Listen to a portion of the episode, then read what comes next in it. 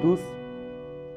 Nous voici une fois de plus dans notre série de cours concernant l'identité d'Israël et tout ce qui va avec.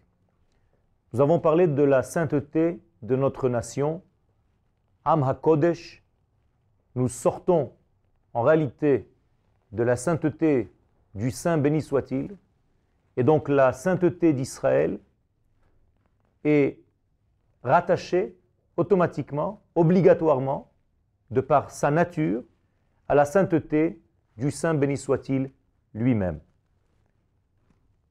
Et lorsque l'Éternel nous dit dans la Torah Kedoshim Tihiyu, que nous avons l'habitude de traduire par Soyez saints, qui Kadoshani, car je suis saint, mais en réalité on, pouvait, on pourrait donner une autre traduction à ce Kedoshim Tihiyu, c'est que obligatoirement, par nature, vous serez toujours saint. Et pourquoi vous serez toujours saint? Parce que vous êtes issu du saint béni soit-il. Et d'ailleurs, au niveau grammatical, en hébreu, la chose est très claire parce que si on voulait dire soyez saint, eh bien la Torah aurait dû écrire Kedoshim Heyu. Heyu Kedoshim. Soyez saint, je vous ordonne de devenir saint. Alors qu'ici, il s'agit d'autre chose. Soyez saint, vous serez toujours saint en réalité. Kedoshim Tihiu, vous serez toujours dans cette sainteté. Et pourquoi? Ki Kadoshani Adonai Elohechem. Parce que moi, votre créateur, je suis le saint béni soit-il, et votre sainteté est issue de mon nom, de mon saint nom, Akadosh Baruch Donc c'est une constatation plus qu'un ordre, c'est une vérité, un axiome de base. C'est la base même de la nation d'Israël qui a été créée et qui a été formée avec cette sainteté à l'intérieur même de sa structure euh, nationale. Cet axiome de base est notre réalité de vie. Et donc, malgré tout, cette sainteté qui est au niveau du degré le plus supérieur que nous ayons, c'est-à-dire au niveau de notre source, nous sommes dans cette sainteté, effectivement, mais cette sainteté s'adresse à l'ensemble de la nation d'Israël, c'est-à-dire au niveau de son âme collective et pas au niveau seulement de ses individus. Autrement dit, il faut que les individus ici-bas fassent l'effort de dévoiler cette sainteté qui est chez eux de par la nature. Naître vient du mot nature, et donc nous naissons avec cette ségoula, avec cette force, avec cette capacité à dévoiler le divin, à devenir saint, c'est-à-dire à dévoiler cette sainteté qui nous est propre au niveau du collectif Israël, de notre âme globale, et l'effort doit se faire au niveau individuel pour que chaque individu qui fait partie de ce peuple, de cette nation d'Israël, véhicule du haut vers le bas, du degré objectif vers le degré de l'homme qui est subjectif, eh bien cette sainteté. Autrement dit, notre libre arbitre ne se trouve pas au niveau de notre collectif Israël, de notre âme globale, mais le libre arbitre ne réside que dans notre niveau individuel. Autrement dit, dans la capacité que chacun de nous a, mais qu'il a le choix de dévoiler ou de ne pas dévoiler, d'étudier ou de ne pas étudier. Nous avons cette source, nous l'avons reçue cadeau, elle a été introduite à l'intérieur de notre être, et ce qu'il s'agit de faire aujourd'hui, au niveau individuel, c'est que chacun de nous choisisse son chemin de dévoiler, de mettre au grand jour cette qualité intrinsèque que nous avons reçue, ou bien, shalom, de l'étouffer. Ceux qui décident d'étouffer cette ségoula, cette identité profonde qui nous anime, eh bien, tombent dans le piège de s'écarter de leur identité Israël. Ils ne vivent pas selon leur véritable grandeur, leur véritable hauteur, et c'est un choix. Et on peut passer toute sa vie à côté du véritable sens que nous devons avoir dans notre vie. Akadosh Baruch donc a créé cette âme qui a précédé tous les êtres du peuple d'Israël. Je veux expliquer cette chose car elle est très importante. Lorsqu'Akadosh Baruch a créé Israël, il ne l'a pas créé en tant que nation déjà dévoilée. Akadosh Baruch a créé une âme. Akadosh Baruch a créé ce potentiel et il se l'est gardé pour lui, pour un jour durant l'histoire, dévoiler cette âme, introduire cette âme dans un groupe humain qui va correspondre et qui va commencer à jouer son rôle dans l'histoire. C'est-à-dire que l'âme d'Israël, l'idée première d'Israël, l'idéologie d'Israël a précédé l'apparition du peuple d'Israël sur la terre. De la même manière, nous pouvons dire qu'à chaque fois que nous nous réunissons pour un but, eh bien, le but a précédé la réunion des détails. Les élèves qui viennent écouter les cours au Machon Meir, eh bien, le Machon Meir, avec la de ce qu'il engendre, a précédé le regroupement des élèves. Car en effet, les élèves ne sont pas venus pour se retrouver ici par hasard. Il y avait un but qui a poussé tous les élèves à se réunir autour de ce but. De la même manière, l'âme d'Israël précède les corps d'Israël, précède l'apparition d'Israël, et cette âme d'Israël va se dévoiler à toutes les générations selon le nombre d'hommes et de femmes juifs, Israël, qui vont se trouver sur terre. Par exemple, à une certaine époque, eh bien, cette Neshama d'Israël va s'habiller dans 10 millions de personnes juives sur terre. Mais il se peut que à une autre génération, cette même Neshama collective Israël s'habille dans 15 millions de personnes qui vont faire partie de ce peuple d'Israël.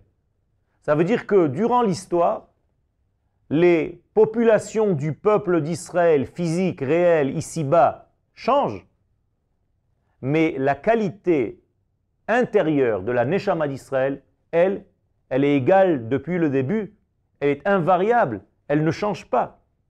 Et elle s'habille au niveau des êtres humains qui vont porter cette structure d'âme qu'Akadosh Baruch a créée bien avant la création du monde. C'est un grand secret qu'il faut savoir, car si on ne comprend pas ce secret, on pourrait arriver à l'erreur de croire que c'est le groupe des individus qui a créé quelque chose d'authentique, qui a créé quelque chose d'un degré d'âme, alors qu'il n'en est rien. C'est faux, c'est impossible. On ne peut pas, par le regroupement de certains détails, former ce tout. Ce tout, c'est la neshama qui précède tous ces détails. Donc il est impossible de concevoir l'inverse. De la même manière qu'on ne peut pas concevoir de construire un homme, un être humain, en recomposant des membres de son corps, car l'être humain existe bien avant l'ensemble de ses membres. L'être humain est quelque chose qui dépasse l'ensemble de ses membres. Et donc on a beau rassembler des membres d'un corps, on n'aura jamais la notion de l'âme, la notion de l'âme est une création divine qui précède l'apparition du corps. Comme chaque bébé qui naît dans ce monde, eh bien, l'apparition de la chair de ce bébé, du corps de ce bébé, elle vient ultérieurement, alors que lui a précédé déjà la Neshama, qui elle existe déjà auprès d'Akadosh Baruch et qui attend en réalité l'apparition de ce corps pour s'y introduire et pour se dévoiler à travers ce corps à l'intérieur de ce corps. Moralité, nous devons comprendre ce grand secret que la Neshama d'Israël existe bien avant l'apparition du peuple d'Israël de facto dans ce monde. Et on ne peut pas en aucun cas croire que l'Assemblée d'Israël, c'est le rassemblement des individus d'Israël, comme si le rassemblement des individus a créé la notion de peuple. Ce n'est pas le cas. Le peuple cette notion divine, cette création divine est une forme de vie qu'Akadosh Baruch Hu. Comme dit Rabbi Akiva dans la Braïta, Chaya achat omedet barakia ou Shema Israël. Il y a une forme de vie qui se trouve dans le ciel, c'est-à-dire dans l'idée première, céleste. Et cette forme de vie s'appelle Israël. Et c'est cette forme de vie qui précède à l'apparition réelle des hommes, des femmes et des enfants du peuple juif au niveau terrestre. Et lorsque vont apparaître ces êtres qui vont être capables de supporter, de porter, d'intégrer cette neshama, eh bien, Akadosh Baruch Hu fera descendre cette neshama au niveau des individus qui vont correspondre à ce qu'Akadosh Baruch Hu voulait. L'exemple très clair, c'est notre premier patriarche, Abraham Avinu. Abraham est en réalité le premier porteur de la Neshama d'Israël qui existait avant même la création du monde. Akadosh Baruch en quelque sorte, a gardé cette Neshama auprès de lui jusqu'à l'apparition de cet homme qui s'appelle Abraham. Et au moment de l'apparition de cet homme, il introduisit à l'intérieur de son être, de cet homme Abraham, cette Neshama collective d'Israël. En d'autres termes, Abraham était un homme qui portait en son sein toute la nation d'Israël entière. Et donc, lorsqu'on étudie l'histoire d'Abraham, on étudie en réalité l'histoire du peuple d'Israël dans son entité. Il ne s'agit pas de comprendre l'histoire d'un homme, mais l'histoire de la nation d'Israël à travers cet homme qui aura lui-même des enfants et qui vont devoir à leur tour intégrer la Neshama qui était chez le papa Abraham dans la descendance. Et là commencent les problèmes car il faut savoir dans quel degré de descendant va passer cette idéologie, cette Neshama Israël? Et donc la Torah nous fait un tri le degré de la Neshama d'Israël va passer de Abraham à Yitzhak et non pas à Ishmaël. Et de Yitzhak, elle continuera de se dévoiler en Yaakov et non pas en Esav. Et Yaakov lui-même va développer tout son être pour devenir un jour Israël lorsqu'il combattra avec l'ange, c'est-à-dire avec les forces qui essaient de amenuiser de restreindre, de rapetisser son degré Israël. Et lorsque Yaakov arrive à se dépasser, à dépasser ce degré-là, eh bien il devient Israël. Et Israël donc rejoint sa terre. Et après avoir été dans les méandres de l'exil, eh bien Israël revient sur sa terre et se dévoile en tant que tel. Et le troisième niveau, c'est que Israël devient lui-même Yeshurun, comme nous l'avons rappelé lors de cours précédents.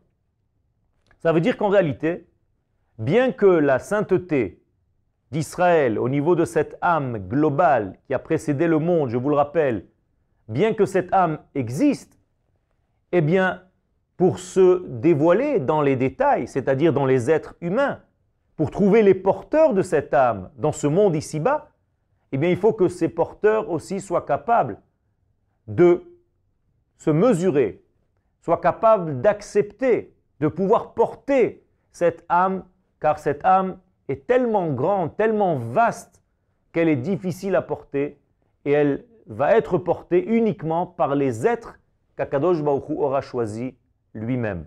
Ce n'est pas par les actions de ces hommes que Dieu décida de porter cette âme en eux, et c'est pour ça qu'Abraham ne nous apparaît pas dans la Torah comme quelqu'un qui a fait telle ou telle chose, la Torah n'indique pas du tout sa qualité. Immédiatement, la Torah ouvre sa parole concernant Abraham par l'apparition d'Akadosh Baruchou pour dire à cet homme, Lech Lecha, commence ta démarche dans ce monde, gadol, car j'ai prévu de faire de toi une grande nation. Autrement dit, j'ai introduit à l'intérieur de ton être cette fameuse Neshama que je me suis gardé pour moi lors de la création du monde, eh bien je viens la faire passer chez toi, tu seras le premier porteur de cette nation d'Israël, et de toi sortira cette grande nation qui portera physiquement, ici-bas, dans ce monde d'en bas, cette qualité supérieure qui était déjà prévu avant même la création du monde. Sur cela, le prophète Isaïe nous dit dans le chapitre 43, Am zu yatsarti li, je me suis façonné une nation pour moi, Akadosh Baruch pour une seule chose. Je les ai gardés en mon sein, car cette nation, cette puissance, cette neshama que je viens de créer, elle a une spécificité, elle a une qualité profonde, et laquelle, eh bien la qualité, c'est Tehilati Yesaperu. C'est une nation qui est capable de raconter mon nom dans le monde. C'est-à-dire que la nation d'Israël, elle seule est capable de véhiculer la valeur divine, entre guillemets, dans le monde de la matière. Et donc Akadosh Baruch a gardé cette Neshama en potentiel jusqu'à l'apparition de l'homme Abraham pour commencer à faire descendre cette Neshama divine dans le genre humain pour le bien, pour le bien-être d'Israël, mais du monde entier, car à travers Abraham, becha kol mishpechot ha'adama, toutes les familles de la terre seront reliées au ciel à travers cette personne Abraham, Yitzhak, Yaakov, les douze tribus et le peuple d'Israël qui sortira réellement au niveau physique, qui va être le porteur, qui va être le véhicule de cette Neshama qu'Akadosh Baruch a créé bien avant la création du monde. Lorsqu'on comprend ce secret-là, eh bien, là apparaissent la Torah et les mitzvot. La Torah et les mitzvot, en réalité, ce sont les degrés qui permettent à l'homme de faire descendre dans ce monde cette fameuse grande neshama. Et là, je passe au niveau individuel. Ça veut dire que si moi, en tant qu'individu, qui porte en lui la neshama du peuple d'Israël, car je suis né naturellement de ma maman qui fait partie de ce peuple, eh bien je suis juif de par ma naissance, naturellement, eh bien j'ai deux possibilités dans ma vie. Ou bien dévoiler cette neshama qui est à l'intérieur de mon être, ou bien, comme je l'ai dit tout à l'heure, de l'étouffer. En décidant de dévoiler cette neshama, eh cette neshama descend à travers un canal qui s'appelle la Torah et les mitzvot. Ça veut dire que sans vie qui définissent cette sainteté, qui joue le rôle de cette sainteté, qui se met au niveau de cette sainteté initiale de notre nation d'Israël, eh bien c'est comme si le potentiel de la sainteté d'Israël reste comme une enveloppe fermée dans laquelle il y a une lettre, mais la lettre n'a jamais été ouverte car l'enveloppe n'a jamais été ouverte. Donc un homme juif faisant partie de ce peuple d'Israël, qui a en lui cette qualité d'âme requise, mais qui n'ouvre pas, qui n'applique pas, qui ne vit pas selon les préceptes de la Torah, eh bien c'est comme s'il avait en lui cette fameuse lettre, mais qu'il ne l'a jamais ouverte. Et cette ségoula, cette âme d'Israël, c'est notre potentiel, c'est notre degré le plus élevé, c'est notre idéologie la plus élevée, et nous devons choisir, ou bacharta bachaim, de vivre selon ce degré, car ce degré génère la vie. Toute vie dénuée de ce potentiel, de cette capacité à dévoiler, eh bien c'est comme si, chas shalom, cette personne aura été créée en vain, car elle ne dévoile pas d'elle-même cette capacité qui est en elle. Prenez l'image d'un gros avion qui, au lieu de voler dans l'espace, eh bien roulerait sur la piste sans arrêt d'un pays à l'autre. Ça veut dire qu'il a un moteur qui lui permet et une structure qui lui permet de monter, de se hisser dans les airs, et le pilote ne comprend rien et il est en train de rouler comme s'il il conduisait un véhicule simple, une voiture. Moralité, nous avons une neshama qui ressemble à un avion, et toi, tu te conduis comme si tu avais une bicyclette. Ça, c'est un ratage, c'est ce qu'on appelle en hébreu le chet, que vous avez l'habitude de traduire par le péché, par la faute, mais en réalité qui se traduit par le ratage. Les hachti en hébreu se traduit par le terme raté. L'homme peut rater facilement l'histoire de sa vie. Et donc nous proposons dans ces cours de réintégrer, d'apprendre, d'étudier notre identité profonde, de savoir quelle est la valeur de cette neshama que nous avons reçue depuis le début des temps et comment au niveau individuel nous sommes censés la dévoiler dans notre vie de tous les jours. Toda